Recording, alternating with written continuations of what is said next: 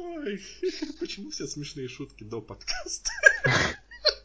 Ну, чтобы было что нарезать. Да, да, да, и в итоге выходит одна смешная шутка. Зато в самом начале. Люди заинтересованы, будет ли дальше еще хоть одна шутка. Они так смотрят выпуск за выпуском. Каждый выпуск ждут хотя бы еще одну смешную. Итого у нас уже 41 смешная шутка.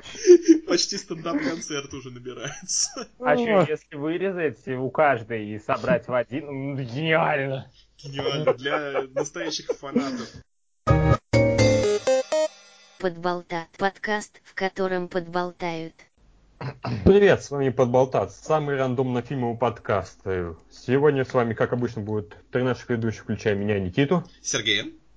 Дмитрием. И это хорошо. Да. Первый фильм, который мы сегодня обсудим, это совсем свежий вышедший фильм, который звучит очень похоже на также недавно вышедшую игру The Evil Within или Зло внутри. И расскажет о нем Дима. Дим, ты Да. же составишь честь? Окажешь я- честь, извини. Я, я то пытаюсь слово. подступиться к этому фильму. То есть начну с того, зачем мы его вообще выбрали. Затем, что у него очень интересная история создания, о которой чуть-чуть позже, чуть-чуть. А, а сюжет, в общем, следующий. Есть э, два брата. Один брат э, нормальный, другой брат немного странный. Оба они живут в одном большом особняке. И с одним из этих э, братьев происходит странная фигня, а второму на это вроде и пофиг, и не пофиг. Короче, фильм, фильм «Зло внутри», у него очень сумбурный сюжет и очень сумбурная структура, которую я вообще могу а, примерно описать так.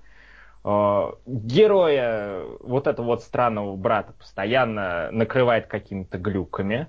Он начинает творить всякую дикую дичь. Потом приезжает брат, спрашивает, все ок? Другой говорит, да, да, все ок, братишка. Э, Этот, а, ну окей, тогда ладно, я пойду похаваю в ресторане Свойтян, пока. А, а брата опять накрывает, он начинает творить еще более лютую херню, и вот так вот идет полтора часа. Ну, типа, Ну, у всего этого есть да. обоснование, но, скорее всего, мы об этом поговорим ближе к спойлерам. Ну, типа так себе обоснование, ну ладно. Жить. Во- вообще, в чем прелесть этого фильма? Он еще... Идея... Так, давайте так подступлюсь. Э, Режиссером этого фильма э, был Эндрю Гетти. Эндрю Гетти это внук какого-то там суперкрутого мульти-супермиллионера Пола Гетти, который промышленник или кто-то такой, я не особо интересовался.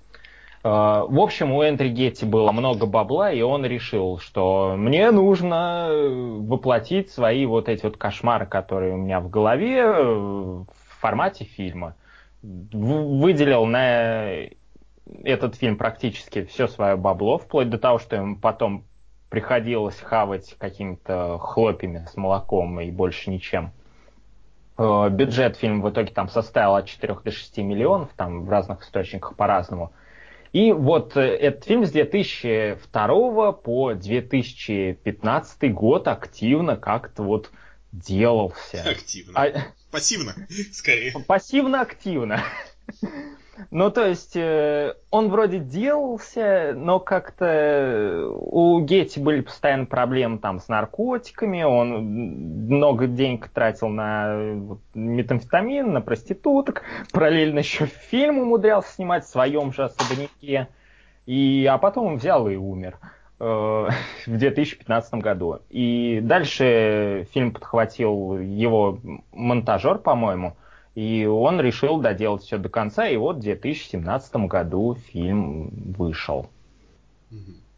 При этом странно, ему не хватало на еду, но спокойно хватало на кокаин. Блин. Это, ну, с другой стороны, да, это логично. Ну, это типа правильно расставленные Да, приоритеты. приоритеты. э, Я учитывая- так понимаю, то, что вот этот внук, это режиссер, именно его похитили, об этом сняли фильм «Все деньги мира». Может, у него много ну, внуков было. Ну, а, да, это был внук Джон Пол. Да, не тот. Окей. О каждом будет фильм. Ну, я думаю, тут история такая же, что тоже не грех будет лет через 10 снять об этом отдельный фильм. Типа «Горе Творца» какого-нибудь. Ну, или документалочку хорошую. Ну да. Но при этом а, продюсер говорит, что несмотря на то, что вот этот вот Гетти был таким вот а, раздолбаемый, все было так сложно, а, но тем не менее у него было очень четкое видение, и он говорит, что вот прям он вот прям вот видел, как должен быть фильм у себя в голове, и а, ни на какие компромиссы вообще не шел. Это тоже как бы усложняло ситуацию. Вот, так что это был один из усложняющих факторов. И э, тем не вообще, вот мне интересно, как вообще это происходило, потому что если фильм снимался, ну, производство заняло фактически 15 лет, если только съемки закончились в 2015 году, я что я не понимаю, в чем тогда как бы э, заключалась работа, потому что во время фильма не видно, чтобы кто-нибудь ну, сильно взрослел и так далее. Вот, вот мне интересно было бы подробнее про это узнать, но что-то я, если честно, а, этого не нашел. Ну, мне кажется, там просто вот именно что постпродакшн затянулся.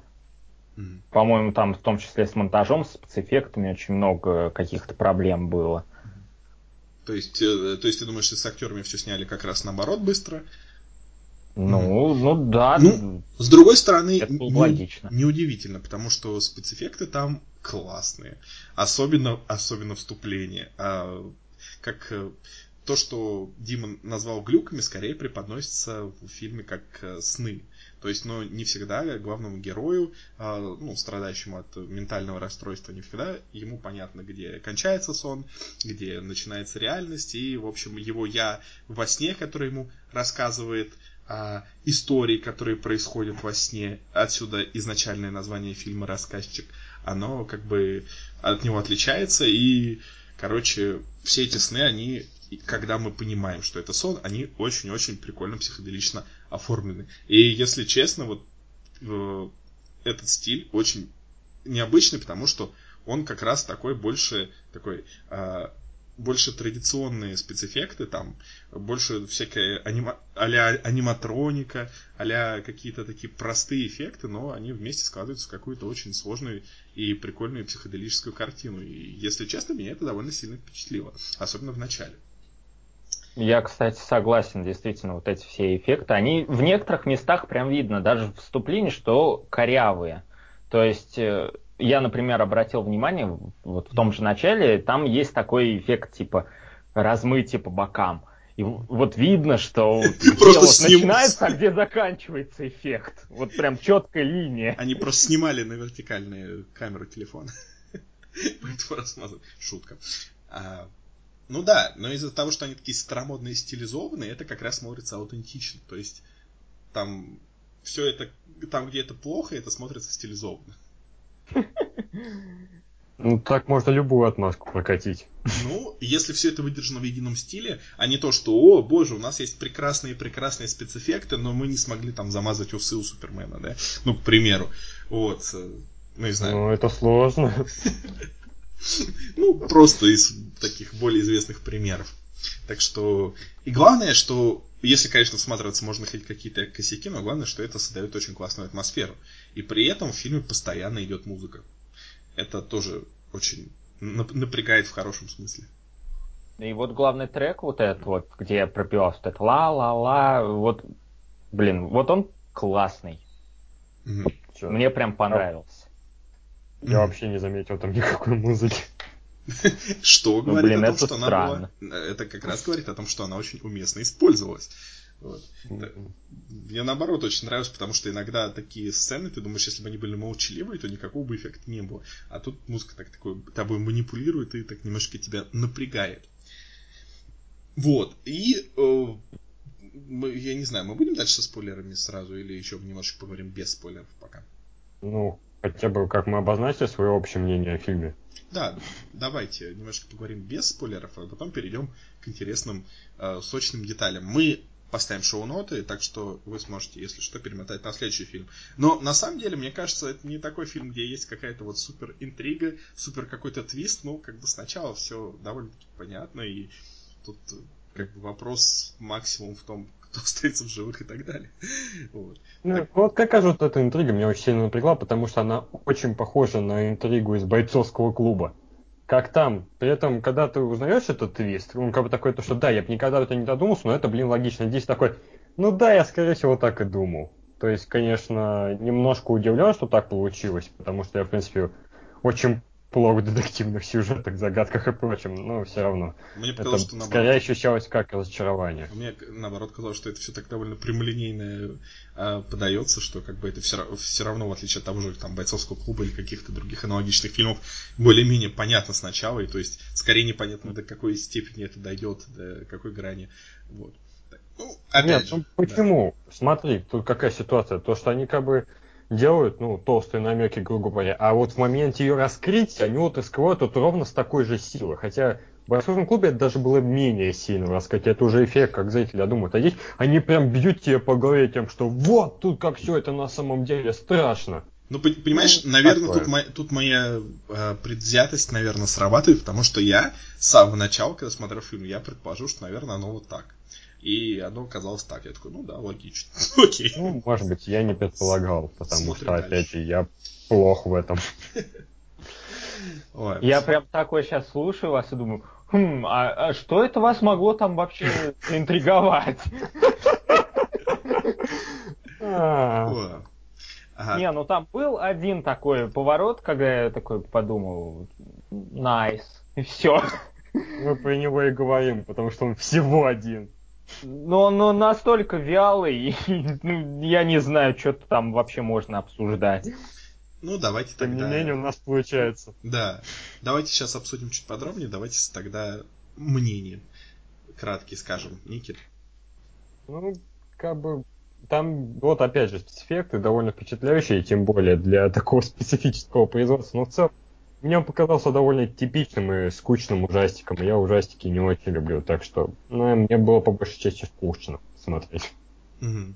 Ну, я, мне как раз было наоборот, то есть, хотя там есть э, определенные э, косяки, некоторые актеры, э, мягко говоря, не доигрывают, и некоторые моменты могли быть раскрыты лучше. Например, например, э, в начале ну, опять же, это не будет спойлер, потому что это в начале как бы идет, а, когда мы видим первый сон вот этого человека, который а, является, ну, мы уже сказали, что у него есть проблемы с ментальным развитием, поэтому, да, ладно, все-таки это небольшой спойлер, окей. Да а, не, но он же все равно дал. Ну, как бы, ну, ну да, я имею в виду, что есть вначале такой такой недотвист в первые пять минут буквально.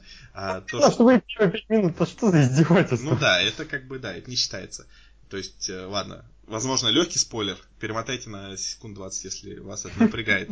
А, короче, мы вначале, когда а, с, видим первый сон этого человека, а, который, кстати, классный и абсолютно лучшая часть фильма, мне кажется, и э, он там говорит очень интеллигентным э, языком, очень насыщенным различными красивыми словами и очень изысканно формулирует свои мысли. И потом бац, твист, он на самом деле даун, и он говорит, что это, это у него отличается его внутренний голос от его, э, от того, как он говорит на самом деле. Вот. И как-то это дальше вот не очень все поддерживается, потому что он дальше и в своем воображении говорит, как ну, даун, не даун, я, я точно не знаю, что у него там за заболевание. Человек с ограниченным развитием. Да, человек с ограниченным развитием, с, проблем, с, мен, с ментальными отклонениями. Так что... Ну да, я тоже такой смотрю, смотрю, такой думаю, блин, я хочу того парня изначала, верните его. Да. Он по... гораздо лучше, да, чем верните вот парня изначала, вот. верните этого Гордона Левита. А... Не, по-моему, по-моему, вообще это вся проблема сюжета фильма. То есть он, он ограничен в развитии. Там столько каких-то небольших небольших подсюжетиков, которые ничего не дают, никуда не ведут, и все и быстро забываются. Это абсолютно, это очень сильно бьет по восприятию, и я думаю, мы до этого дойдем чуть позже. Да, Но если бы я бы подытожил, я бы сказал, что мне фильм очень понравился. При всех его объективных недостатках у него такая классная атмосфера и такая классная стилизация. И просто его приятно смотреть, и ты такой, ну, блин. Да, есть определенные косяки, если придираться и анализировать, но в целом он, он, он очень приятный. Так что я скорее ставлю палец вверх. Не видно, как я ставлю палец вверх. У нас аудиоподкаст, но я ставлю палец вверх. И если вы согласны, ставьте лайк. Если не согласны, то пишите в комментариях и потом ставьте лайк. Все ясно? Ну, а я что в итоге? Я опять промежуточную позицию займу. То есть, да, фильм визуально очень приятный, очень изобретательный в отдельные моменты, но при этом в другие же отдельные моменты он невероятно банальный, какой-то карикатурный и корявый. И вот он как-то умудряется вот эти две вещи совмещать, и ну, это дает ему определенный шарм, конечно, но я не знаю, очень специфический. То есть, если вы в хоррорах любите, допустим, атмосферу, визуал какой-то, то да, можно пожалуй, даже нужно посмотреть. А если просто вы пришли за нормальной связанной историей, то нет, нет. Идите, ваш, ваша комната этажом выше. В общем, от меня, не знаю, пять с половиной. Отлично. Хорошо, что мы не поставили оценки. А, кстати, да. Может, с помощью магии монтажа вставить? Давайте с помощью магии ретроспективного возврата к теме, которую мы только что обсуждали. Восемь. Четыре. Внезапно. Ну, класс, классный э, аспект этого фильма, то, что именно классно передана атмосфера сна. Вот я когда вначале смотрел, и вообще большую часть, кроме, кроме последней части. Ну ладно, концовка очень сильно подкачала, мне кажется. Но главное, что ты, сны, вот часто в фильмах сны покажут как просто какую-то упоротость. То есть, что человек, я не знаю, э, наркотики принял, у него какое-то искажение сознания, что сны, а вот тут именно э, главное то, что им удалось показать вот эту вот неопределенность. А, когда все, с одной стороны, слишком просто и обыденно, с другой стороны, непонятно, вот где это вот эта грань между сном и реальностью. Вот это, мне кажется, было круто в большинстве случаев. Так что здесь от меня большой-большой лайк. Здесь отчасти я соглашусь, но отчасти при этом еще постоянно меня напрягал, что в итоге порой кажется, что как бы и весь фильм сон, и в итоге ты не понимаешь, а за что нужно цепляться, за что браться, и в итоге как бы фильм проходит, ну, мимо тебя. Потому это что вот... я не знаю, что это делать-то. Это вот мне напоминает вот эти все дурные фильмы, которые снимаются там прямо на видео, у которых гениальный сюжет, то есть идет фильм, какая-нибудь странная дичь, а в конце оказывается, что это был сон. Типа как какой-нибудь «Восставший из ада 7». Вот. Реальная история, по-моему, одна из частей «Восставших из ада» именно такой сюжет и имела. Но чтобы узнать, какая, вам придется посмотреть все. Нет, все не надо. Ну тогда, знаешь, если человек посмотрит все части «Восставшего из ада», он правда восстанет из ада. И Но сначала там побывает. Да, и погрузится. Ну а как можно восстать из ада, если ты в нем не был? Действительно. Эм. Окей. Повод, а... повод задуматься, дорогие слушатели. В этом фильме есть не один, а целых два очень интересных актера, которые обычно играют всяких необычных чуваков. Первый вот этот э, чувак, который, скажем так, рассказчик, который э, живет в зеркале и во снах этого чувака. Э, его играет Майкл Берриман.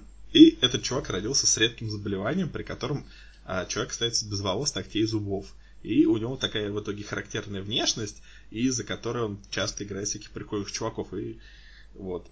И, по-моему, с ним еще гифка была шикарная, где он танцует. Вы его могли видеть как того чувака из «У холмов есть глаза». Он там прям на постере. Угу. И другой чувак... Он... Да, говори, говори. Он Холм играет, что ли? Ну да, у него есть глаза, но нет волос, ногтей, зубов. Ну логично, у холмов есть глаза. В чем тут а, отсутствие логики.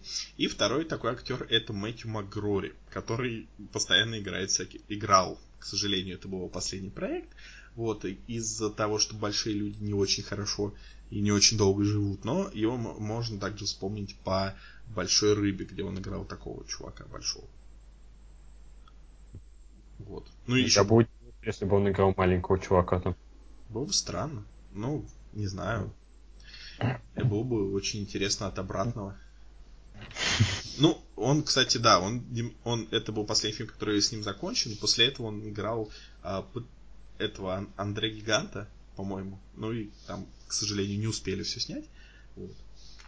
Ну, да, он такой большой, интересный, специфический чувак, и там, короче, какие-то сложности были э, в связи с работой с ней, поэтому пришлось заменить несколько сцен, он еще болел, и что-то там, в общем, короче, это тоже замедлило фильм.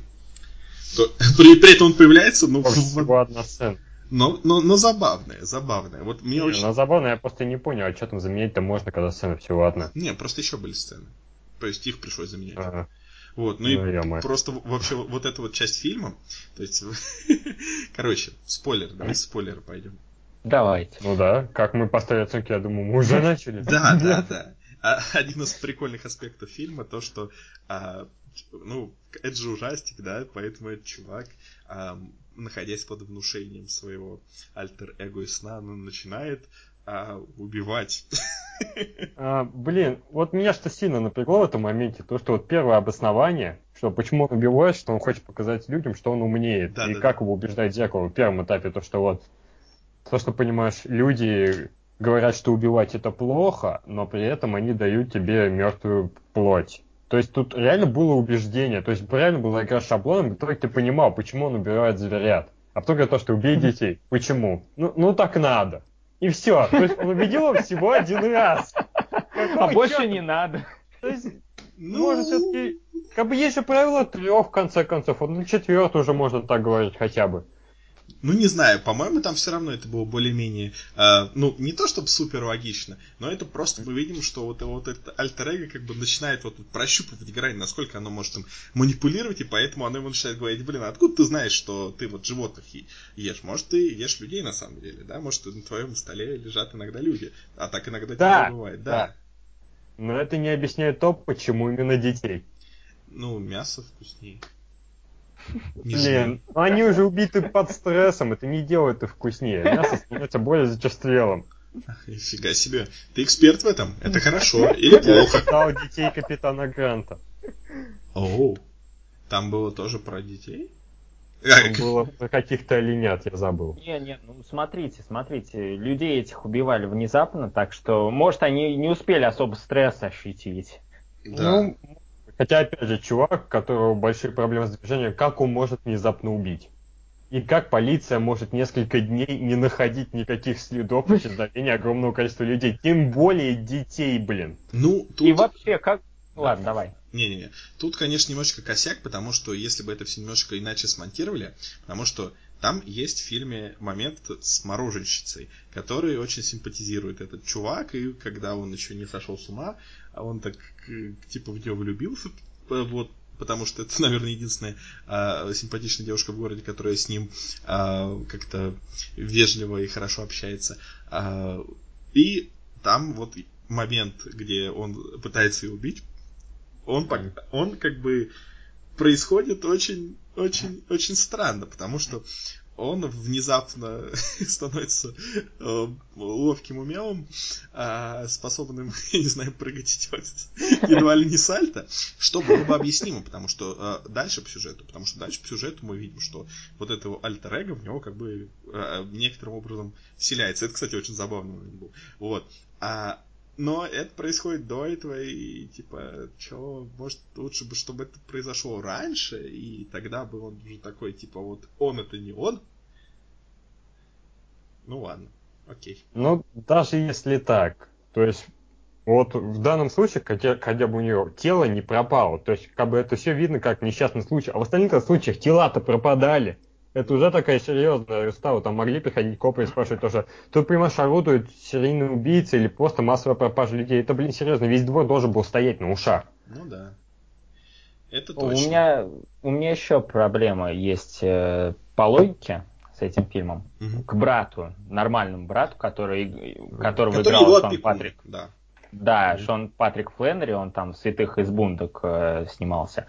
И, в общем, у меня претензии к этому персонажу. То есть, как он вообще мог всю, всю эту дичь допустить? То есть, да, там, в принципе, вот этот типа неожиданный сюжет поворот немного объясняет, но, но все-таки, я вот не понимаю, вот, например, фильм начинается с того, что вот этот брат, он закупает кучу там, од... кучу зеркал или одно зеркало, я вот не помню. Подожди, он его не закупает.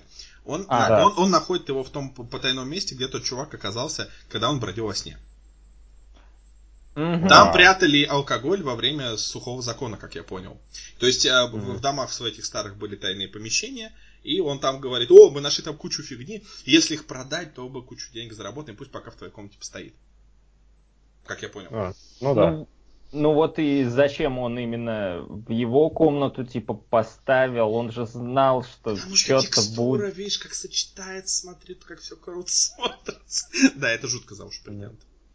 Ну, и все равно, как бы, все остальные комнаты, они там как бы ухоженно, приятные, а его комната изначально была полным хламом, не жалко хотя бы. Какая забота.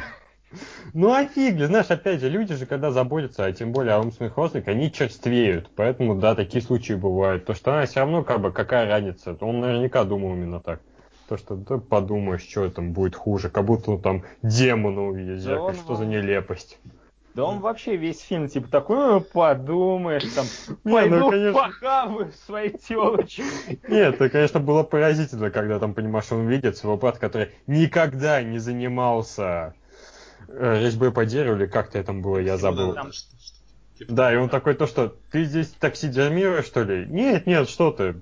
Точно? Точно. А, ну ладно. Отсылка к психу была, прям жирнючая. Круто, теперь мы знаем, что это отсылка. Ну, он просто хотел ему верить, потому что, ну, как бы до этого у него не было никаких особых подозрений. Потому что вся эта фигня начала происходить, ну, буквально за считанные дни. А, то есть я согласен, что вот этот брат, э, опекун, прописан не очень круто. С одной стороны, он такой крутой, заботливый, с другой стороны, он раздолбай, с третьей, он я не знаю, он как он какой-то, он ужасный парень. Романтическая линия в фильме это просто какая-то угарная пародия, где он, где его девушка ждет э, от него, что он э, ей уже наконец, блин, нужно сделать когда-нибудь предложение, и в итоге мы видим совершенно идиотскую сцену, где он намекает ей, что он ей сделает предложение и дарит сережки. Е-е-е. Это такой, такой, не знаю, ленивый сценарный... Это, это уровень комнаты. Это уровень комнаты. Единственное, что вытягивает эту сцену, это то, что в этот момент э, идет классный параллельный монтаж с самками и самцами пауков.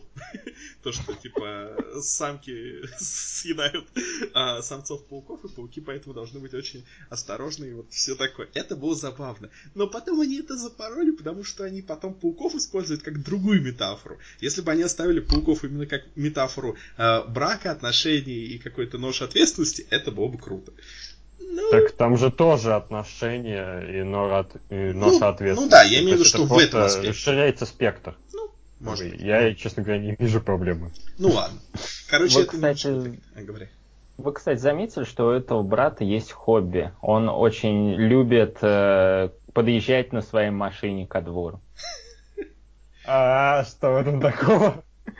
Блин, я пока смотрел такой, типа, эту сцену, вот как он постоянно подъезжает на машине к дому своему, и, типа, я, она сколько, три-четыре раза за фильм была, я уже просто, типа, ну сколько можно? Мне кажется, ты просто после той юзающейся там в каждом фильме Тромы какой там переворачивающейся машины или еще чего-то, ты уже просто ищешь паттерны в фильмах, да?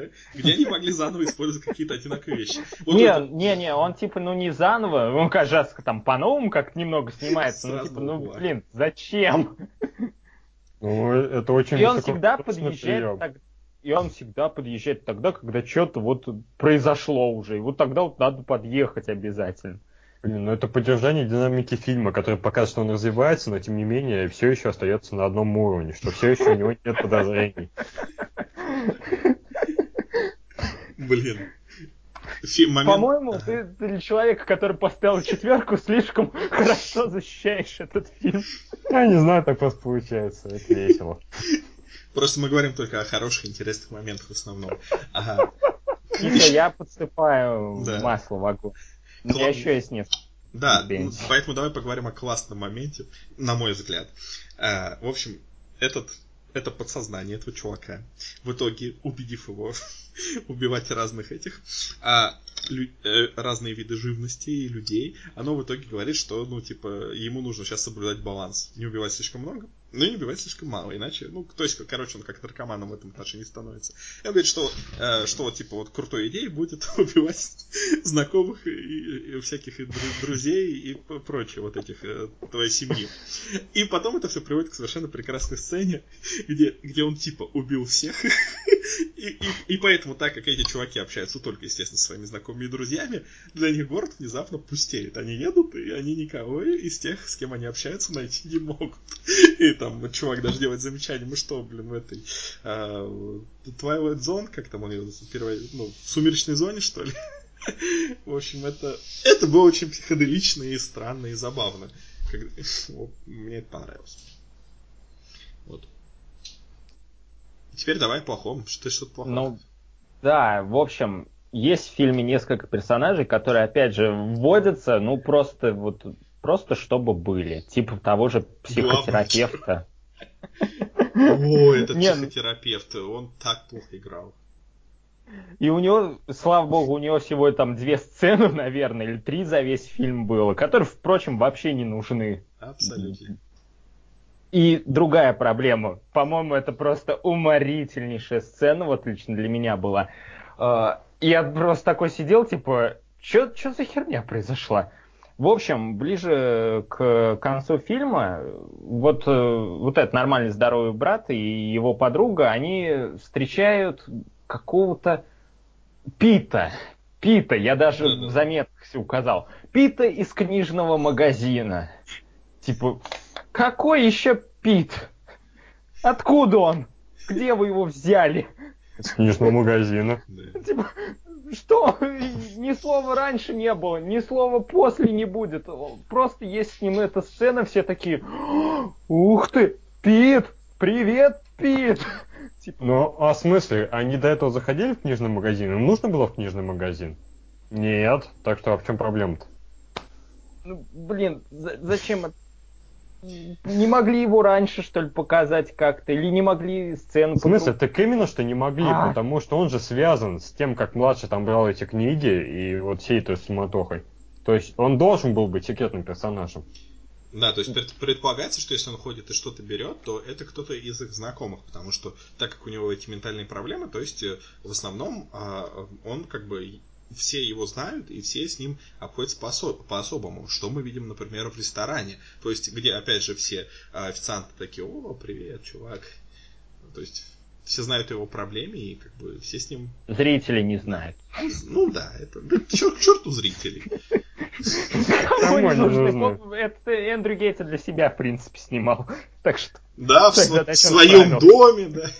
Э, вот, одну из комнат для помещения для постпродакшна переделал. Интересно. Что сейчас с этим домом? Ну? Ну. Да. Сложно представить. Сложно представить. Давайте поговорим о концовке.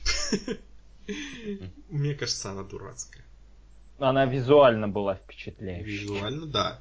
Но, я не знаю, я, наверное, не очень большой фанат вот этих вот, э, когда, э, я не знаю, в конце все оказывается частью плана, частью схемы.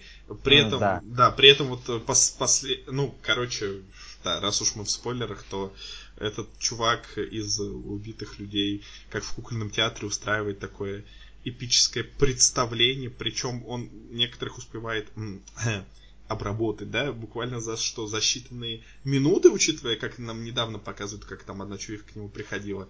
Это, я не знаю. Я в это, mm. я в это не верю. И я ну, видимо, как... демон стал еще сильнее, еще эффективнее в него внедряться. Еще лучше, больше этих кассет по таксидермии посмотрел. Ну да, он читать стал быстрее. Короче, не Видео знаю. такое ставить на просмотр и сможет понимать все, как там быстро люди говорят. Он же демон, ему привычно. Ну да, но с другой стороны, демон демон. Или это просто его альтер -эго. Это, это, в принципе... Ну, разве твое альтер -эго дает тебе возможность лазить по потолкам? Откуда я знаю? Я в этот момент себя разве контролирую? А удивляются люди. Тем не менее, альтер-эго, оно не связано с физическими возможностями. Хотя, с другой стороны, а вдруг это все сон? Ну, скорее всего, ли. да. Ну, скорее всего, это, конечно, не сон, скорее всего, это на уровне, что если чувак себя так ведет, это не значит, что он не может что-то другое. Я все же придерживаюсь мнения, что это все просто метафора, и что нет никакого вот этого страшного серого чувака, это просто как бы метафора его а, проблемы. Тем более, что мы же как бы знаем, что в итоге, что этот чувак был гениальным до 6 лет. Ну как можно до 6 лет или скольки судить, что он был гениальным? Ну ладно, э, все дети довольно умненькие.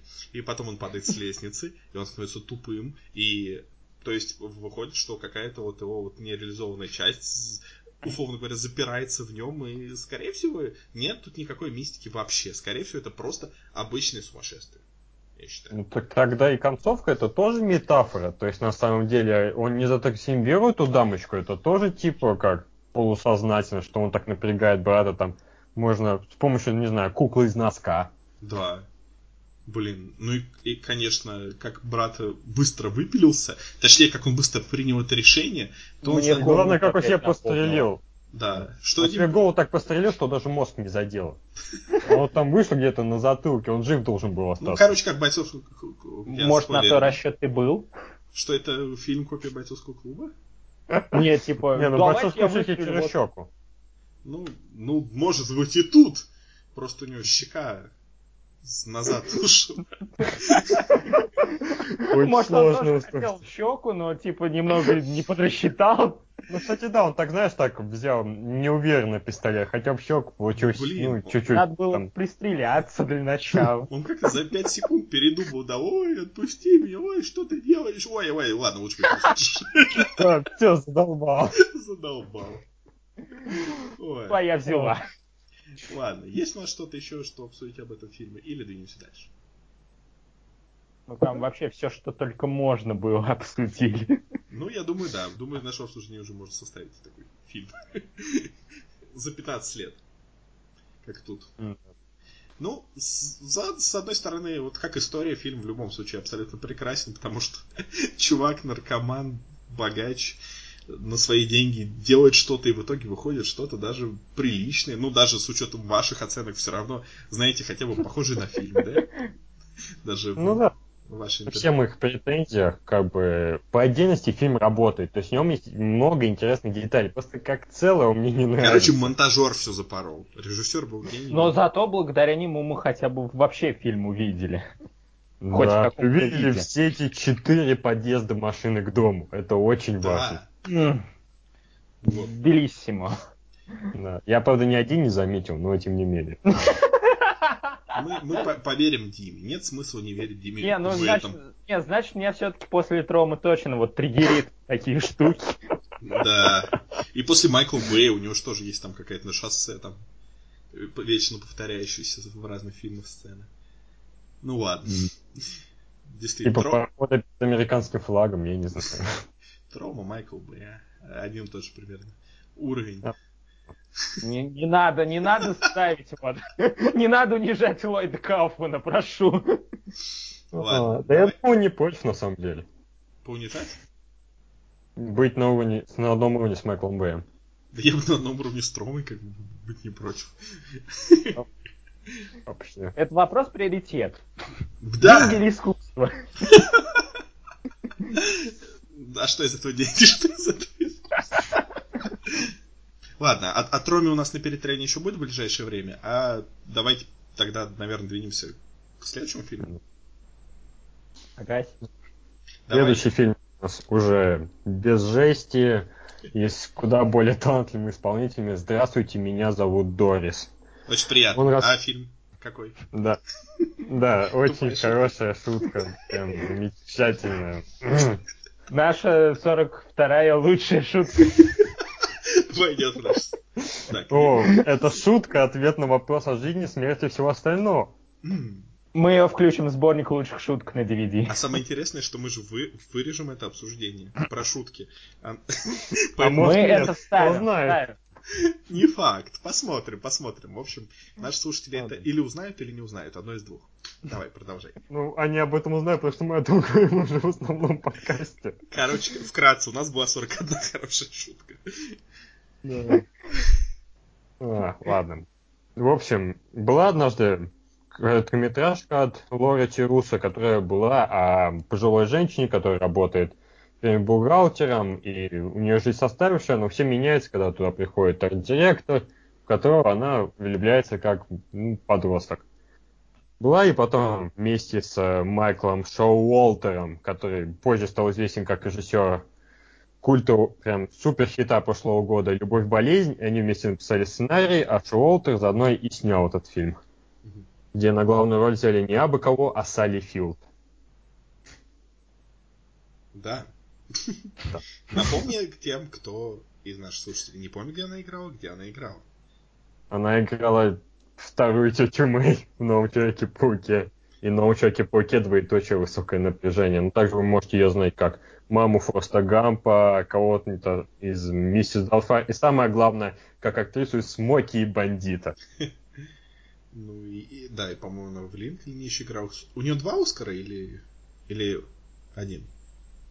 А, ну, не меньше одного, не меньше одного. Да, у нее два Оскара. Гампе, фигась. Да? Да. Да, за 80-м году за Норму Рэй и в 85-м году за «Место в сердце». Ну, короче, за все фильмы, которые как раз никто не помнит. Ура, Оскар. Да. Да, Оскар так и работает. Ну, хотя бы не было номинации за лучшую женскую второго плана в Линкольне. Но почему-то не было за нового Человека-паука высокое напряжение. Этого я не понимаю. Ну, в последнее время она вообще очень редко играет, и она в основном в театре, она LGBT-активистка. Ну, хотя она вроде бы сама не LGBT, по-моему. Но, тем не менее, она активистка. И такая. Ну, знаете, Это после хорошо. этого фильма сложно не, стать LGBT-активистом. Не стать просто LGBT. Окей. Ну, я думаю, ты сюжет достаточно подробно рассказал. Ну, тут просто как бы весь фильм, он сложно именно говорить о налегать сюжет, потому что, тем не менее, это такая будечная зарисовка, что вот есть персонажи, что есть ее подруга, с которой вечно есть, собственно, друзья вот этого парня, и все развивается относительно постепенно, здесь нет какого-то прям супер сюжета. Ну да, просто основная идея в том, что такой обмен ролями. Обычно есть взрослый мужик и молоденькая девушка, а тут как бы наоборот. Да. Ну и плюс, конечно, еще очень важный подсюжет о том, что в самом начале фильма у главной героини умирает мать, а у них вместе была клиптомания, и в итоге брат, которого играет очень характерный актер Стивен Рут, намекает ей, что ну, как бы с этим надо будет разобраться. И вот получается такое противоречие у что с одной стороны, вот она ее охотится за этим молоденьким, грубо говоря, и начинает меняться, узнавать новые вещи, но с другой стороны, у нее есть до самого конца вот эта одержимость старыми вещами, абсолютно бесполезными. Ну да, слово клептомания, по-моему, не очень э, верное, то есть клеп... клептомания... Но стащила как... карандаш, у него ну, это да, это, это отдельно.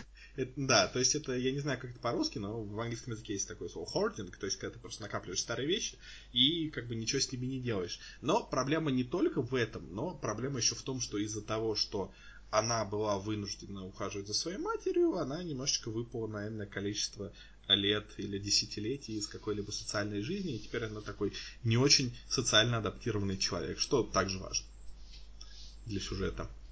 Ну, по сравнению со мной, она очень даже социально адаптирован. Ну, как бы это не меняет того, что я сказал. Это скорее меняет отношение слушателей к тебе. А. После такого да. начинаешь беспокоиться, что с тобой будет. Слушай, а у тебя, да, может мы придем к тебе, посмотрим, нет ли у тебя, знаешь, тоже завалов. Там... Kingdom Hearts. Одиночных луж. Ну, если бы можно было делать завалы с Kingdom Hearts, это было бы здорово. Но, к сожалению, слишком дорого. Ну, ты станешь много зарабатывать и... А как вот я тогда точно буду Kingdom Hearts, если я буду долго много зарабатывать? Это, э, знаешь, противоречие. Это точно Значит... так же, почему успешные люди не покупают аниме-фигурки. Вот, слушай, мы тебя за язык не тянули. Все, запомни, пожалуйста, эту мысль. Успешные люди не покупают аниме-фигурки, пусть она просто...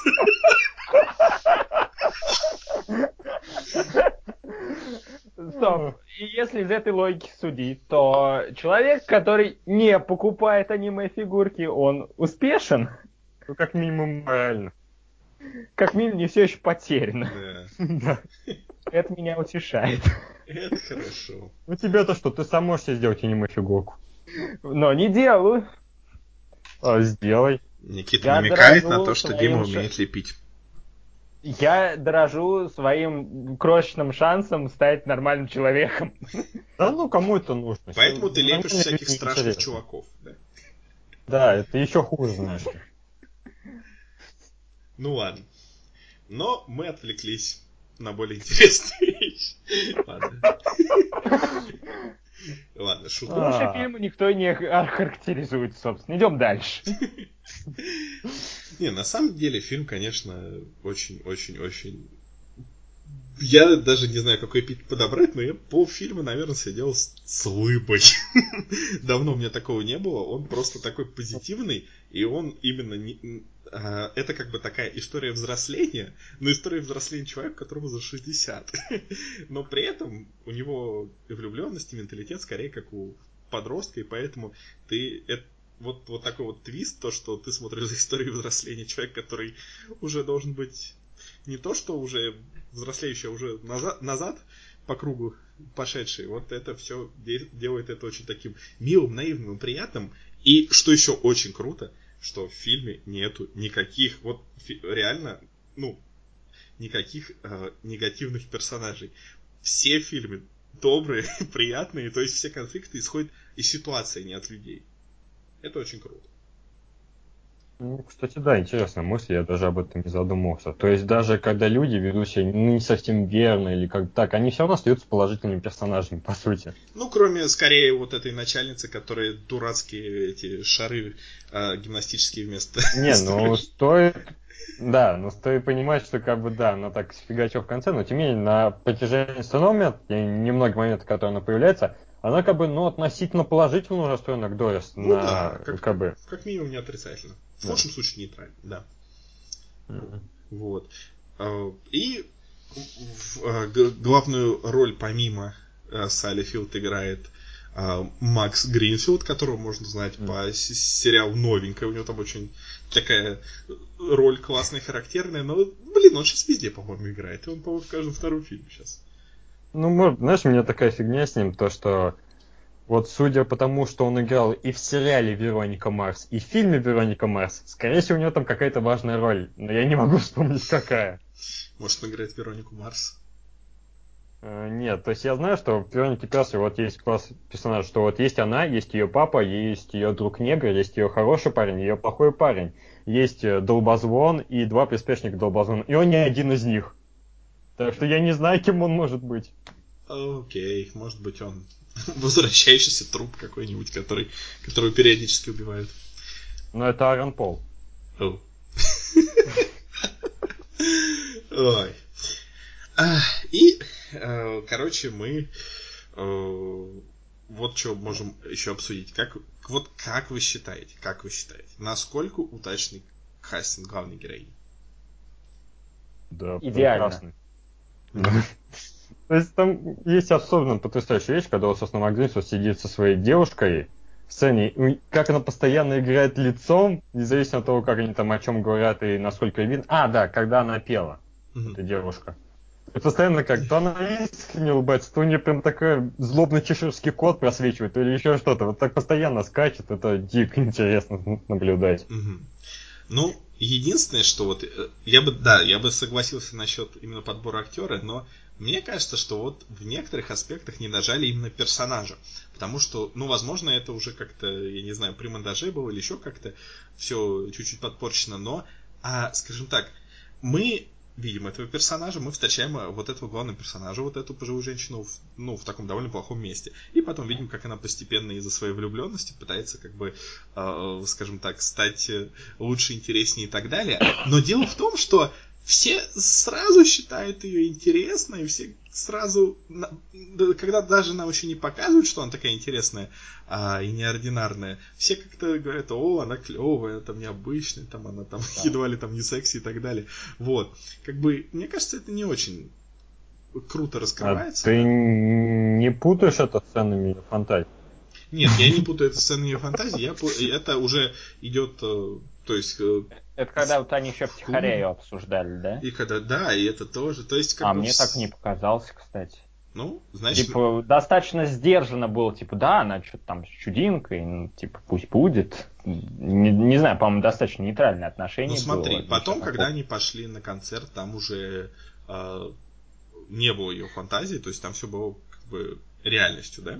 И при этом mm. мног... они все такие, едва ли там не с первого момента, с первых слов, о, там ты клевый, кто-то и там из группы говорит, о, там твоя girlfriend горячие штучки и так далее. Это... Так это же наоборот, это же в этом весь смысл, то, что она пришла в клуб 16-летняя, бабушка одев все эти неоновые цвета. Так, конечно, это интересно человек по определению, тем более в клубе, тем более людей, которые что такое специфическую музыку. Причем я выяснил, оказывается, хоть сама группа, название вымышленное, там Баба Гой и Ядерная зима, но при этом она основана на реальной группе, и они звучат примерно так же. И на самом деле довольно классная музыка. То есть даже вот интересно послушать отдельно от фильма. И этот чувак, который, короче, там играет главного вот этого э, лидера этой группы, он, он значит, часть э, группы Фан, он часть группы Bleacher, Bleachers. Ух ты. И кроме того, он вообще очень такой продвинутый чувак. Например, он, а, например, помогал с, с написанием песен и производством а, мелодрамы Лорде в том году. И, ну, конечно, у него тоже были такие, скажем так, менее, на мой взгляд, удачные вещи, но, но тем не менее очень громкие. То есть он помогал Тейлор Свифт с ее последним альбомом, в частности, с сингом uh, Oh, look what you made me... Ну, короче, вот это дерьмо на одной ноте. Вот. Uh, я сейчас от нас отпишутся все фанаты этого. Не, они от меня отпишутся, да. Ну, короче, все, да, я беру это на себя. Короче, вот это вот абсолютно дерьмовая, отвратительная, ужасная песня. Вот, это он мне помогал написать. А, и при этом это, еще в этой сцене в клубе появляется Анна Акана. И это одни, одна из двух причин, почему я заинтересовался этим фильмом. Первое, что она появляется. Жиза. Не обманывай. По-моему, это была единственная причина. Первая. Нет, вторая была. Вторая очень, тоже очень важная. Композитор этот фильма Брайан Эйч Ким, который работает над а. Стар против сил зла. Ух ты. Эти две вещи совершенно а незаметно пересеклись. Одна появилась на две сцены, а другая даже Играет полфильма. Да. Потому что там довольно много инструментальной музыки, но там есть главная тема, и она звучит, ну, довольно интересно, хоть и не запоминается, но здесь как бы было бы странно, если в таком фильме была запоминающаяся оригинальная музыка. Это выбивало бы из колеи. Ну, окей. Ладно. В общем, фильм был очень хорошо принят, у него довольно хороший рейтинг, и, кроме того, ну, здорово, что все равно для пожилых актрис есть вот такие классные роли, потому что есть такая очень интересная статистика. А, то, что а, у, муж, у мужчин и у женщин очень интересно развивается карьера в Голливуде. До 30 лет у мужчин, у мужчин меньше ролей всегда, чем у женщин. То есть, но после 30 лет просто идет вот просто график в разные стороны, да? У женщины резко вниз, у мужчины резко вверх. То есть, как бы, пик у женщин в Голливуде это 30 лет. И что уж говорить про каких-то ну, вот таких вот пожилых актрис и так далее. Так что, как, как э, сама Салли Филд выразилась, то есть так, такие роли не просто редко встречаются, их, их не бывает особо. Так что это очень даже хорошо. С, с точки зрения как э, феминизма, так и эйджизма. Я, не люблю слово эйджизм, оно мне не нравится. Давайте заменим на какой-нибудь. Возрастизм. Возрастизм. Сначала возрастизм, а потом... Ой, ну да. Ну, короче, короче, короче, я не знаю. В любом так... случае, как бы, это, конечно, здорово, но это всего один фильм. И тем более, вот что дурацкая тема, то бы это не проблема фильма, это проблема определения фильма к этим движениям. Тут слишком явно акцент, то, что вот оно старое, оно так не вписывается. То есть, реально, на этом много не сделаешь. Это именно, что он, знаешь, как исключение из правила работает. Это особо не помогает там движением за права и прочее. Ну, да, возможно. Я с тобой даже частично соглашусь. А, Дим? А? Что-нибудь добавишь? Ну, да, добавлю немножко. А, в общем, я в этот раз с плюса начну. Мне вот очень понравилась Салли Филд. Она умница, замечательно сыграла, ее персонаж прям тащит. Угу. Очень интересный. Хотя местами немного мне показалось, что вот ее персонаж достаточно карикатурный. В некоторых сценах прям. Но это ладно. бывает. А, но у меня возникла другая проблема. Другая проблема завязана на всем остальном. Все, все, э, все остальные персонажи, вот э, Серега выразил, выразился, что они такие все себя позитивные, а мне, мне показалось, что они просто все никакие. Вот, вот просто вот вообще никакие. Включая это вот это... современного общества, понимаешь? Сейчас Я... люди вообще никакие. Ну, допустим, допустим, это типа такая сатира, все дела, но от этого фильм интереснее не становится. И другая проблема, вот связана с э, парнем, на которого, типа, залипла главная героиня. Он, я, наверное, догадываюсь, что так и было задумано, что он весь из себя такой лощеный и... Но при этом полная серость. То есть... В этом, я, одной... да, в этом и фишка. Да, да, Серьезно? я понимаю, что в этом и фишка, но мне был вот, типа, я такой весь фильм смотрел с недоумением, типа, а что она в нем нашла? Ну, кр- кроме вот этой лощености, в нем вообще ничего нету. Ну, и я... ну смотри, что я тебе могу ответить на это. Мы То есть, первое, Извиним, мы да. тебе потом дадим сказать. Да, да, да, да. Два очень важных пункта. Во-первых, то есть насчет невыразительных персонажей. Тут есть пакистанец, который играет Кумел Наджани, да. который гей. Насколько это может быть еще более интересно? Гей-пакистанец, это же самовзрывающийся человек, буквально. Он пакистанец, я думал, он индус. Окей. Ну, он родился в Пакистане. Российский подкаст. А, второе. У этого Макса Гринфилда, у него все время эта улыбка маньяка-убийцы. Мне кажется, на нее страшно смотреть. То есть, ну, сразу понятно, что на нем нашла. Свою смерть скоро. Фига себе Ну, я от себя добавлю вот что. Тут как раз э, продолжается вот эта вот параллель, что это история взросления а, только с пожилым человеком. Потому что почему она обращает на него внимание? Потому что он обращает на нее внимание. И в, дальнейшем мы как раз видим, что да, он очень вежливый, он а, обходительный, и он хочет с ней, в принципе, общаться и дружить, потому что это весело, действительно, это необычный человек, но он как бы хочет и своей жизнью жить, и, и у него такие довольно вкусы, ну, что мы видим по его фейсбуку, ну, такие обыденные очень, да. То есть, э, и как раз по, именно поэтому это и срабатывает, мне кажется. И, кроме того, очень интересный персонаж, вот как раз ее подруга, а, которую мы вначале видим исключительно в ее ворчливом коммунистическом настроенном состоянии. Вот, но, но потом она становится определенной опорой главной героини в трудную минуту. Это очень мило и здорово. Вот. Ну, кстати, да, полностью поддерживают всю эту тему. Просто я не очень умный, поэтому не смог бы так же выразиться. Это нормально. Не, ну ты что, ты так хорошо поддерживал предыдущий фильм. Да, но там не нужно быть умным, чтобы его поддерживать. Чтобы быть умным, надо убивать животных. Вот настолько умным и надо быть, чтобы его поддерживать. Да, мы ни к чему не призываем, мы лишь ссылаемся на фильм.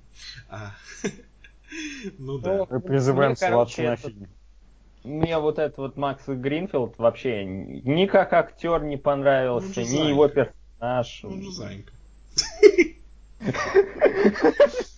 Ну, знаешь, это типа можно много чего оправдать. Так можно оправдать любой его фильм. Ну, ладно, другая проблема. Другая проблема связана с тем, что вообще весь фильм, он как бы представляет себя, ну, такую больше диалоговую комедию, что ли, не знаю. В общем, суть в чем? В фильме много диалогов, и все они серые, все они неинтересные. Вот вообще все. Просто... Блин, серый мой любимый цвет. Мне не нравится, что его используют в негативном ключе. Ну, я для тебя плохие новости. Они, конечно, обыденные, но я бы не назвал их неинтересными. То есть, ну, там... они типа такие, как и все остальное, нейтральные. И порой, а. не знаю, произносится то, проговаривается то, что в принципе, в принципе, если чутка бабла докинуть в бюджет, можно было бы и визуализировать как-то в форме там флешбеков каких-нибудь, а не просто проговаривать это прямыми вещами. Не, ну, знаешь, в плане метафоры, там в самом начале есть эта сцена надувания меча. Да, это, это такая мощная сцена. метафора, что лучше на весь фильм хватает. Да, я, я согласен. Это вот одна из лучших сцен в фильме. И все. Ну, я думаю, вот что после такого, в принципе, фильм будет держаться молодцом, и мне все очень понравится. Но в итоге, как я весь фильм смотрел на все это, то есть Ммм, Дорис прикольная, но весь юмор строится на том, что типа, смотрите, Дорис старая, но она пытается молодиться и творит странную какую-то кринжевую фигню. Ну, ну, типа, на весь фильм этого не хватает. И вот еще что. Я пока смотрел этот фильм, вспомнил, что мы как-то к одному из подкастов обсуждали вот э, кинцо с похожей тематикой э, Гарольд и Мод. И как по мне, этот фильм, вот Гарольд и Мод, он справился со своей задачей намного лучше. Ну, у него, у него совершенно другая стиль, да. Ну, я, я понимаю, что у него стиль был немного другой, и вопросы немного не те поднимались, но все равно, вот, не знаю, в, вот в случае с э, «Меня зовут Дорис» фильм какой-то вот серенький. Серенький, такой приятненький, сладенький, но не знаю, ни, ничего не зацепило в нем. Я не спорю, но смотри, то, что неважно того, согласен я с тобой или нет в этом вопросе, ты сравниваешь, ну, недавнюю комедию со специфическим укладом и с низким бюджетом, и вообще, ну, не то, что прям слишком известным, с, блин, классикой комедии. Это немножко неравноценно. С классикой черного юмора, я бы уточнил. Ну, это тоже. Но тем ну, не менее, я то есть даже... это, да, Гарольд Мод это очень устоявшаяся картина. То есть это сравнивать, там, не знаю, мышь и слона. И, ну, и кроме того, есть разница в том, что в Гарольд Мод у них действительно есть отношения. А тут, как бы, человек, история о том, как человек влюбляется – и пытается мм. произвести впечатление на другого человека. Ну, я понимаю, что там в, в этих фильмах разные темы немного затрагиваются, и там только лишь в каких-то определенных моментах пересекается, но ну вот все равно. Не, я, понятное дело, я мог вообще воздержаться от сравнения, но, типа, ну, надо же было как-то разобрать свой спич. Ну, понятно. Ты имеешь в виду, что фильмы, которые касаются вот э, темы э, разновозрастной любви хоть в каком-то да. проявлении. Понятно взаимоотношений, скажем Окей, ну, ну ладно. А, окей. Э, мне жутко понравился Гарольд Лемоту, конечно, но этот фильм мне понравился едва ли не больше, потому что он, он такой вот такой вот, ты весь фильм смотришь и такой, блин, как круто, как здорово, как приятно. А, вот из-за из вот этого твиста, то, что мы смотрим на все это непривычно, молодым парнем или молодой девушкой. Из-за этого все как бы кажется чуть более искренним, чуть более наивным. И вот именно это добавляет какой-то большей эмоциональности. И я не знаю, я действительно большую часть фильма э, проумилялся и просидел с выбой. И, и, кон, и концовка была, я считаю, просто идеальной. Такая вот лучший вид открытой концовки. Это не спойлер, это не спойлер, потому что, ну, блин. А, вот, так что я не знаю, это классный был фильм. Я не знаю, что про него еще можно больше обсудить, потому что тут на самом деле а, действительно просто набор каких-то сцен, каких-то ситуаций. Вот. Я думаю, что давай, Никит, ты выскажешься и перейдем потихонечку к оценкам. А я думал, мы уже к ним перешли. Давай, тогда давай, начинай. Ну, да, вот единственное, что скажу еще по концовку, то что вот действительно, я вообще на самом деле не люблю открытые концовки, там, за редким исключением, потому что порой делают правильно. Вот здесь я, честно говоря, не знаю. То есть, вот разрываясь на две части, с одной стороны, да, это правильно для истории, правильно для того, что тут рассказывают все этой темы, то, что вот как старик влюбляется как подросток, но при этом, блин, я хочу то, что было на самом деле. Сказали хотя бы после титов. Ну, ты, а, знаешь, ощущаю себя обманутым. Так что тут такое очень двоякое отношение. Ну, знаешь, тут да. можно это обсудить, но это, блин, это будет уже неуместные спойлеры, если мы подводим. А, Ладно. Да. В общем, в целом, то, что, да, здравствуйте, меня зовут Дорис, а меня зовут Никита, это очень приятно.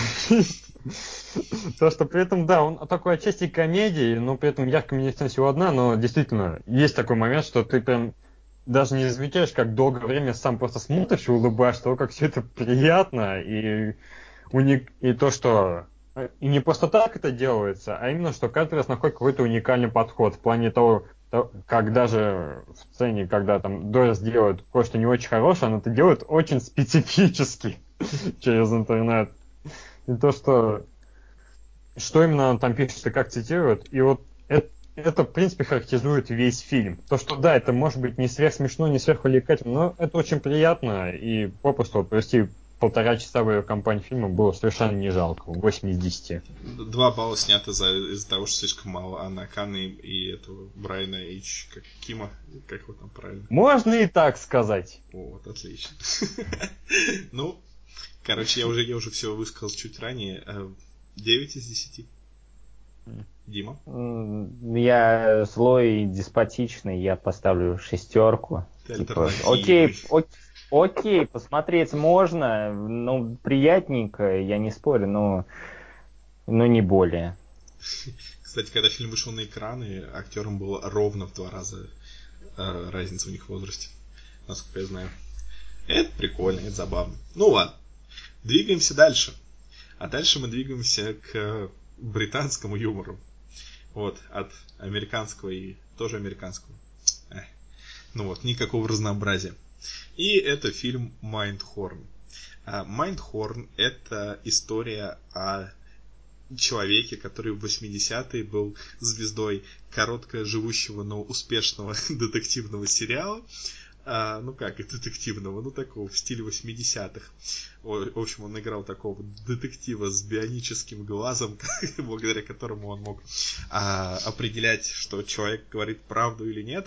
И поэтому у него была коронная фраза «Это время правды». Вот. И потом действие разворачивается 25 лет спустя, когда у этого человека совершенно не сдавать карьера, и он э, ходит э, полулысый, с пузишом, но внезапно у него появляется э, возможность что-то хорошее сделать, э, или хотя бы что-то выгодное для себя, когда некий преступник э, требует, чтобы с ним обязательно поговорил именно сам детектив Майндхорн. Вот. И я думаю, дальше будут спойлеры. Так что, вот как-то так. Вот, вот это вот из серии, э, фильм из серии про забытых э, звезд э, 80-х или еще каких-нибудь, как какой-нибудь, я не знаю, я не смотрел дальше сюжета, но, наверное, как вот этот Конь Боджек или еще какие-нибудь аналогичные фильмы, который одновременно является и пародией на 80-е, и пародией на современность. Фильм вышел в Британии, но в кино, но у нас только на Netflix был. Поэтому, ну не знаю. Но он собрал очень много всяких классных и наград, и отзывов, и вообще прошел так довольно-таки хорошо. Ребят, что вы думаете? Давайте, первые впечатления. Без итогов. Давайте. Первое, вот, да, что хочешь сказать? Я был очень приятно удивлен этим фильмом.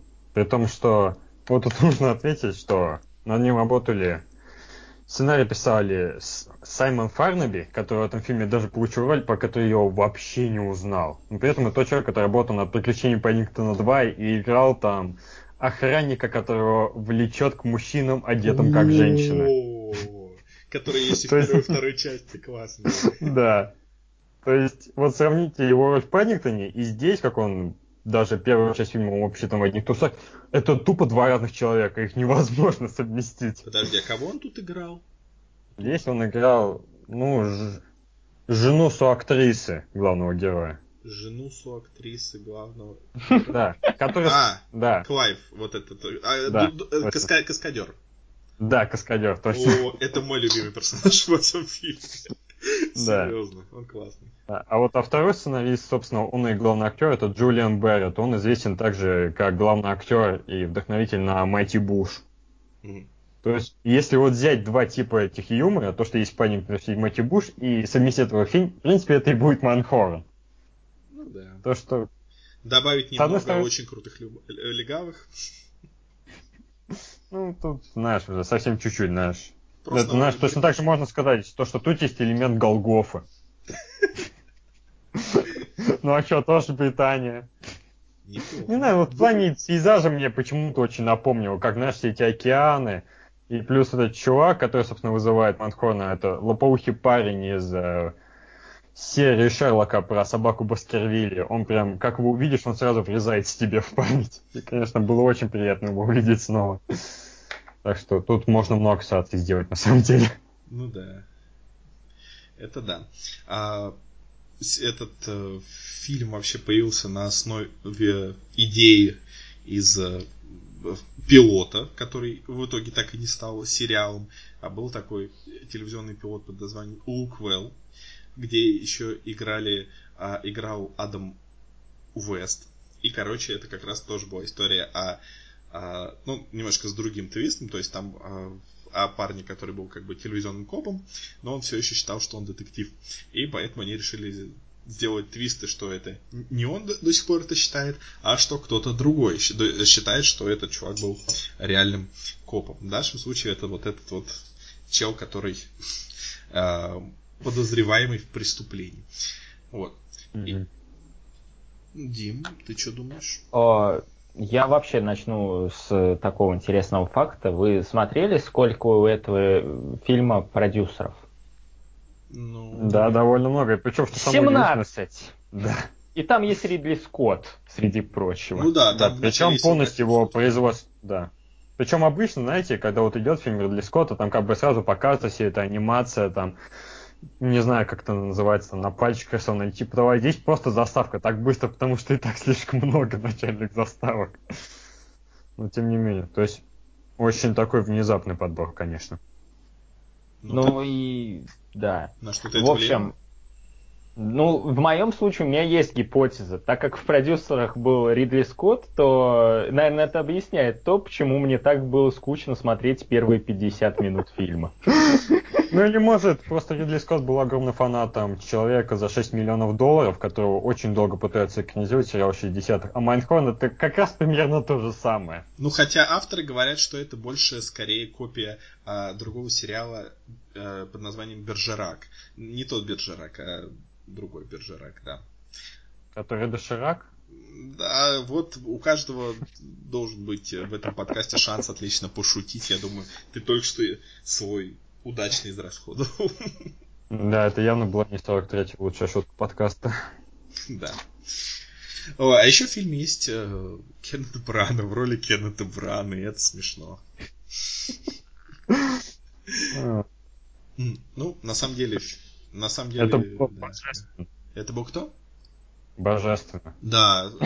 Давай сразу, это спойлер, но это интригующий спойлер. В фильме есть Кеннет Брана и лысый Брана. Если еще это вас не интригует, то я не знаю, что вас может заинтриговать. А, ну, Дим, не знаю, как... Э, не знаю, почему у тебя было такое ощущение первых 50 минут. Э, по-моему, по-моему, фильм, он как раз очень-очень и стартует динамично, и продолжается динамично. И главное то, что все персонажи в нем довольно интересные. Главный персонаж, он такой, э, с, одной стороны, жутко самоуверенный, эгоистичный говнюк, но тем не менее с такими остатками собственного достоинства а, я не знаю, а, его главный конкурент, у которого, а, который раньше играл с ним, но у которого вышел спин который более успешный. А, у которого... Причем эту, да, и причем вот этого чувака со спин играет э, Стив Куган, тоже да. очень известный комедиант. Да-да-да. Ну и, и, конечно, вот этот вот прекрасный каскадер. Блин, по имени Клайв, я не знаю. Я с него, я ржал с каждой его сцены. А, то есть по сюжету а, главный герой а, некоторое время как бы встречался с а, своей соактрисой, а, но потом она вышла, ну, не она вышла, точнее, он, он же от нее ушел, там это объясняется почему, и она в итоге теперь по сюжету живет с его бывшим каскадером. Вот, и, короче, поэтому мы его и видим. И, боже мой, какой у него прекрасный, сухой юмор, и как нелепо он пытается пошутить, и какой он просто харизматичный, интересный. Да, действительно, в нем невозможно узнать того чувака из Паддингтона, и, блин, абсолютно два разных персонажа, но оба абсолютно прекрасные. Короче, этот чувак молодец. Я предлагаю от этого фильма сделать отдельный спин и вот уже про этого каскадера. Да-да-да-да. Было бы неплохо. В общем, вот очень странный такой внезапный факт, то, что персонажа Стива Конга зовут Питер Исман. А знаете, как зовут создателей черепашек ниндзя?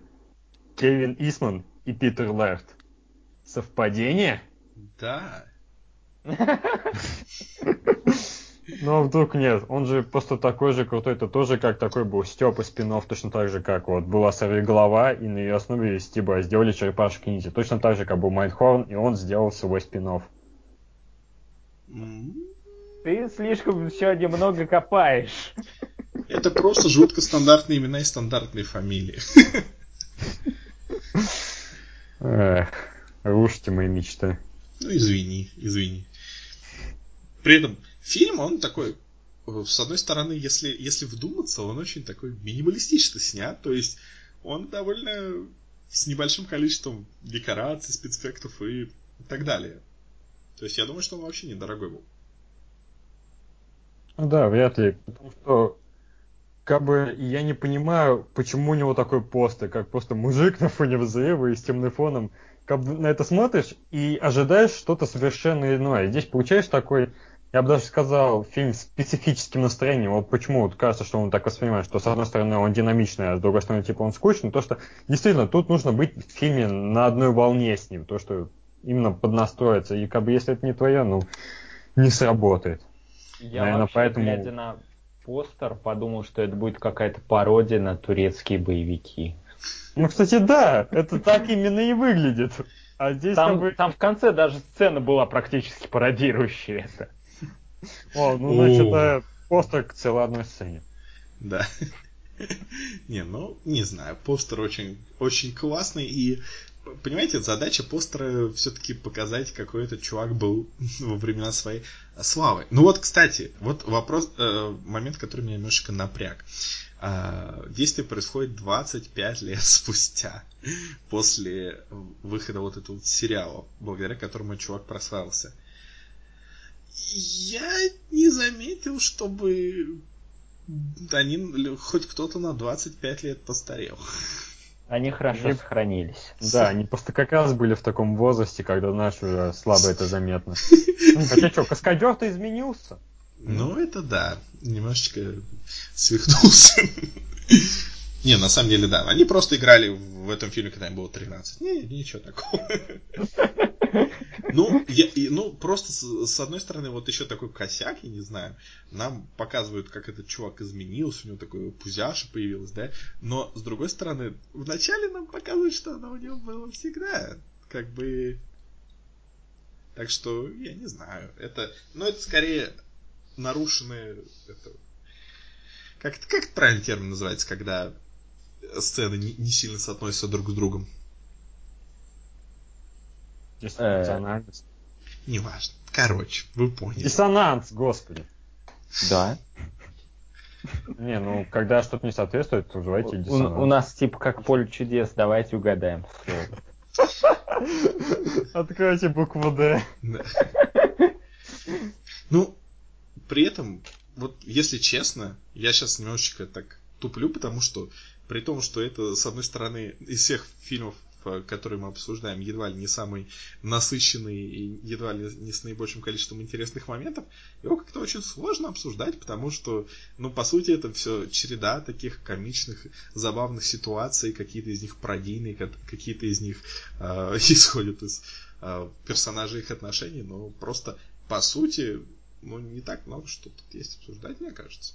Да, и к тому же, если их так вытираешь отдельно из контекста, они становятся попросту непонятны. То есть ты скажешь, типа, вот есть сцена, где чувак пытается взять трубку, она из пластилина. И типа, и что? Или где чувак берет трубку много раз подряд. И что? Как бы, действительно, это все мелкие. И вот опять же, к вопросу, это прям полная противоположность зла внутри для меня получается. Просто если брать Майнхорна как отдельные части, они ну, особо не работают, но при этом в целом они создают прекрасную картину, что каждая шутка срабатывает. Да, и при этом есть такой баланс. То есть это в меру комедия, но э, в меру там есть какая-то интрига. То есть в меру есть абсурд, но в меру все равно все как бы более-менее реалистично. И вот... И еще в меру это такая трагедия падения личности, ну это прям совсем-совсем в меру, но как бы это подчеркивается, что ну да. Как сказать так?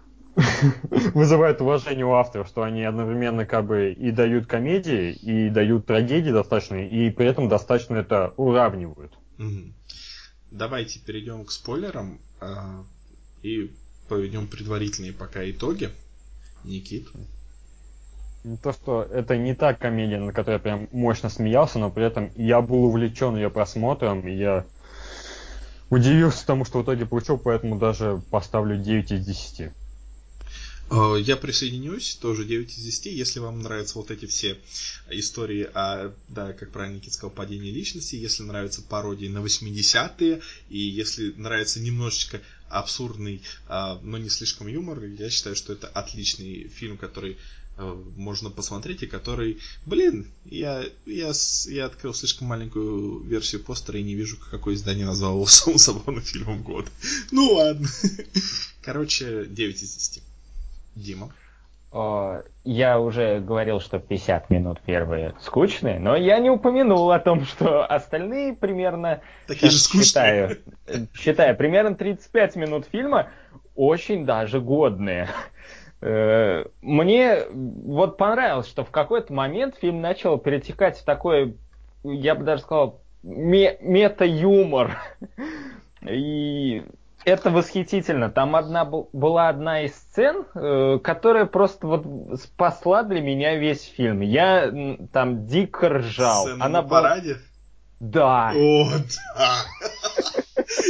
Просто был... Я думаю, что мы можем чуть-чуть не подойти в спойлерах, но давай пока без спойлеров.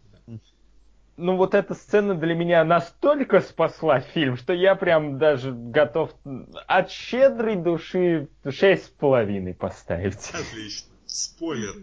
Давайте поговорим об этой сцене, потому что она действительно прекрасна. И, возможно, она действительно в пересказе тоже будет звучать не очень смешно. Но суть в том, я не знаю, в ней хорошо все.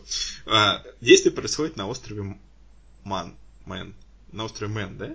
Как, как? Да, Ой, да. Короче, да. Русский язык не, не лучше, что у нас есть. Вот, и этот остров, ну, там живет, ну, сколько, ну, 80 тысяч человек. Это, ну, это, блин, я не знаю. Это Кузнецк. Это Кузнецк, да. Это, наверное, даже меньше Кузнецк. Нет? Не, у нас тоже 80 тысяч. Ну хорошо. Это как Кузнецк. И там, и там, там проходит а, парад вот этих вот движущихся а, фигур, как это правильно называется, вот этих э, все, все. Вы это видели в куче фильмов. Вы это видели в куче фильмов, и, и вы по куче наших подкастов знаете, что там нельзя говорить больше часа, начинают языки заплетаться. Короче, и, во-первых, из-за того, что этот остров мелкий, этот парад такой куцый и стрёмный. Это абсолютно прекрасно. Там буквально 3-4 транспортных средства, и каждый, и причем многие из них уже либо в том году участвовали, там, либо какие-нибудь абсолютно нелепые, абсурдные. И вот на этом всем мероприятии, как бы в том числе, разыгрываются какие-то сценки из э, сериалов и фильмов, потому что Остров Ман нечем особо гордиться, кроме как сериал Майнхорн и а, его спин. Как, как он там назывался? А, боже мой, ну все, я, я, ну, короче, этот сысистман, который, вот. И а, на это, во время этого парада разворачивается одна из, из динамичных экшн-сцен фильма, но при этом все думают, что это постановка. И все это сопровождается комментариями комментатора, которому ну, просто видно, что ему скучно жить. Для него каждая малейшая фигня, которая там происходит, вот это он ее комментирует жутко заинтересованным, но сухим и безразличным голосом. Это настолько смешно. Я, я, я валялся тоже, да. Я не знаю. Я... Мне кажется, весь фильм был подводкой к этой сцене. Да, я... И при том, что это очень смешно, и при том, что вот самое удивительное, что вот наемница, которая за ними охотится, играет Андреа Райзборо, которая была довольно хат-хат в Oblivion е. А, это, да, это да. не связано, да. Я... Да. Ну, Я да. о чем говорю то, что... Потому что смешная, это не была самая смешная сцена фильма для меня. Для меня самая смешная сцена фильма была именно в конце, когда вот там была эта кассета, которая была как доказательство того, что вот чувак не виноват. И после этого начнется то, что я сделал копию, и это копия из пластилина. Да, это тоже абсолютно прекрасно. Ну и, конечно же, расправа над этим над главной, ну, не главной, второстепенной злодейкой при помощи КПР. Это, а, да. это абсолютно прекрасно, потому что э, если бы весь фильм был такой абсурдно маразматичный, это бы не сработало. Но из-за того, что он именно во время своего вот какого-то вот этого вот климакса врубает вот эту абсурдность именно там, где нужно, но при этом она не выходит за рамки какой-то реалистичности, это смешно. Вот. После этого фильма вы не, не посмотрите на КПР так, как прежде, я думаю. Блин, не знаю, вот, вот ты говоришь КПР, я слышу Капибара. Я вот думаю, то, что да, однажды ты ее съешь, и ты не будешь на нее смотреть иначе. Ну да, это точно. По крайней мере, ты не путаешь Дженгу с... Э, блин, как называлась эта фигня, которую он делал? Ладно, мы уходим в степь понятие определения. Южной Америки. Не помню. Философские категории. Да, философские категории. КПЕ, Дженга. Ну, знаете, те самые, Платон еще о них говорил. Ну, это еще первый курс, понимаете. Еще благодаря этому фильму, наконец-то, я выучил новое слово «пустельга». То есть, а, вот это вот чувака, который подозреваемый преступник, он придумал себе персонажа, вот, которого зовут Кэстер. А, да, да, это птичка, да. Это типа сокол, да. Да. И после он говорит, что теперь ты будешь соклом. Ну мне и постельгой но Ну ладно, будь постельгой. Ну да. Тот там, да, он его повысить хотел, но, увы, не удалось. Блин, а вы же смотрели оба в оригинале, да? Я? Ну да. Ну да. А я смотрел в гребаном переводе, они запороли этот момент. Он, он изначально зовет себя Соколом, и теперь он тоже будет Соколом? Он изначально назывался реально в переводе то ли Соколом, то, то ли Орлом, по-моему, Соколом. А его там хотели повысить до какого-то другого, но это было все равно не, не очень смешно, они запороли шутку, сволочи. Ну, что же. Там еще и реклама Айзена «Три топора» была в момент с Капоерой. Да, это преступление. Это абсолютное преступление. Вот, а что не преступление? Это реклама внутри фильма, в которых снимается ради денег главный герой. Они, я не знаю, это опять же такой, вот такой грамотный баланс. С одной стороны, он снимается в рекламе очень тупых продуктов, но с другой стороны, они все довольно реалистичные. И такое могло бы быть. Вот, это, и это не какие-нибудь банальные, там, не знаю, средства для улучшения потенции, это всякие там чудо э, подштанники и прочее, которые Корсет. утягивающие, да. Вот. Это тоже забавно. И, и вообще все все мило, забавно, хорошо, весело. Вам еще надо? Вот, единственное, что мне немножко, наверное, ну, наверное, напрягло, то, что, как бы, вот это вот э, возлюбленная, скажем так, а главного героя, она оказывается вот с этим каскадером. Вот, хотя, как мы сюжет исходит, она до этого еще и с его а, с, с актером была. Ну, ну не важно. Все сложно, Санта-Барбара. Вот, и, короче, в конце нас как-то, ну, как бы должны подвести к тому, что они все-таки должны разойтись с этим каскадером, быть вместе с главным героем. Вот, ну и мне кажется, все это делается немножко так халтурно, что ли, как все буквально за пару минут и такой, ну ладно, окей. Мне кажется, мы этот фильм боль... да. наиболее образный из всех описываем. Мне кажется, что вот если предыдущие фильмы, как бы, как мы описывали, можно было понять даже без их просмотра, то здесь мы ссылаемся на что-то такие, ну вот, там был тот. Так что, наверное, нужно посоветовать или отсоветовать посмотреть этот фильм. Вот. И, и пойти спать. При том, что как бы первый фильм был такой весь про сон. То, что вот как мы его воспринимаем и бла-бла-бла. А вот этот фильм, он и есть сон. Прям безумно такой реалистичный сон. Ну, то есть, образно говоря. То есть, и поэтому его так сложно пересказывать, потому что такое нужно прочувствовать, увидеть. Да. Так что давайте подведем итоги. Никита. Да. Ты поставил оценку, ну давай, уже теперь спойлерно подводи да. итоги то, что это же просто идеальное ружье Чехова, когда в начале фильма у тебя трубка для телефона из-под пластилина, а в конце кассета с доказательством из пластилина. Я в итоге даже захотел поиграть с пластилином после такого. Да. Да, советую, хорошая штука. Кстати, да, кстати, классная вещь. Обязательно поиграй с пластилином, вот. И я не знаю, мне захотелось посмотреть какие-нибудь вот эти старые 80-ческие сериалы про крутых детективов, которые самостоятельно э, борются с преступностью. На самом деле очень классно э, все это передано, вот без перегибаний. То есть элемент абсурда, то, что у него есть бионический глаз, который мы поставили русские. Вот. И благодаря которому он видит правду. А русские вообще очень щедрые. Да. То есть они Баки Барца сделали руку, сделали ему вечную жизнь, а ему глаз. Ну, как бы. Да? Не знаю, Мы всегда не, были не, не, не, смо- не смотрел. А... И вообще смотрел. Не смотрел Капитана Канаду, но ладно. Короче. Ну, пос- посмотри хороший фильм Капитан Канада 2, Зимний солдат. Окей. А, ну, может быть, когда-нибудь однажды. Когда, да. когда фильмы Марвел прекратятся, и они, а. их снова... Через 30. Да, да, да, их снова станет не зашкварно смотреть.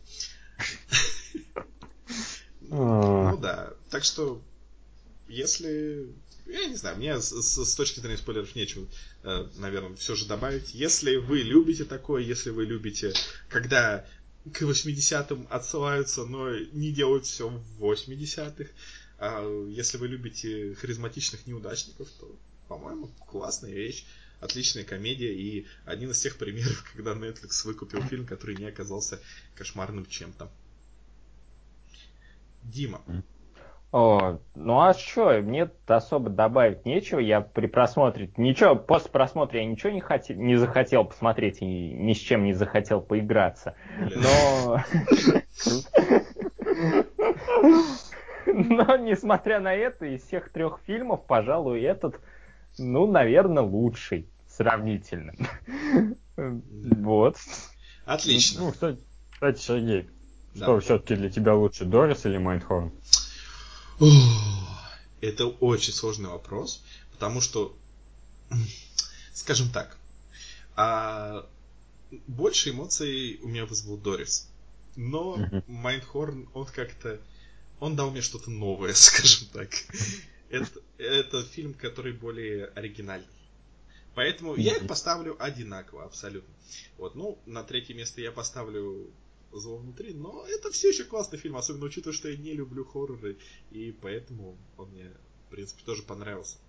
Вот, а у тебя какой тогда, какая расстановка фильмов, Никита? Не, ну тут у меня оценка понятна, просто на первом месте Майнкрафт, на втором Дорис, на третьем Зло. Супер, супер. А что больше всего понравилось вам? По нашим описаниям, или если вы смотрели, что больше всего понравилось вам, наши дорогие слушатели. А мы вам преподнесли три достаточно неплохие идеи, что можно посмотреть, если вы хотите ознакомиться с чем-то менее мейнстримовым и не идти на новых Мстителей, которых половина хвалит, половины нет. Я не знаю, почему все должно быть о Мстителях. Почему мы говорим о Мстителях? Хватит говорить о Мстителях. Все, хватит. Потому что Мстители это смысл нашей жизни, ну, окей? Давайте уж поговорим о, о Веноме, да? Видели, какие у него зубы зашкварные? А, да, они такие ну, криповые. Мне страшно. Ну, в этом смысл. Криповые, все хорошо. Криповые, потому что компьютерная графика херовая или почему? Не, ну потому что, я не знаю, когда много зубов, это всегда пугает. Вы знаете, вот эти вот фотки людей с вот этими мутациями, когда у них вырастает как бы, ну, не, не Нет, вот одни не зубы, как бы много зубов, да. То есть... Хорошо, что не знаю. Ну да, если да. ты... Веном он не человек. Это такой подвид трипофобии. Так что... Прелесть. Да. Три, триггернуло. Вот, Зачем? и у меня эти зубы За вызвали что? как раз вот это. Ну, короче, вот, так что если вас э, тоже пугает трипофобия, зубы Венома и э, трехчасовые незаконченные фильмы про супергероев, у которых продолжение будет через пару лет, посмотрите что-нибудь из этого. И обязательно отпишитесь в комментариях. И пока, пока, пока не наступила ночь, взрыв вертолета.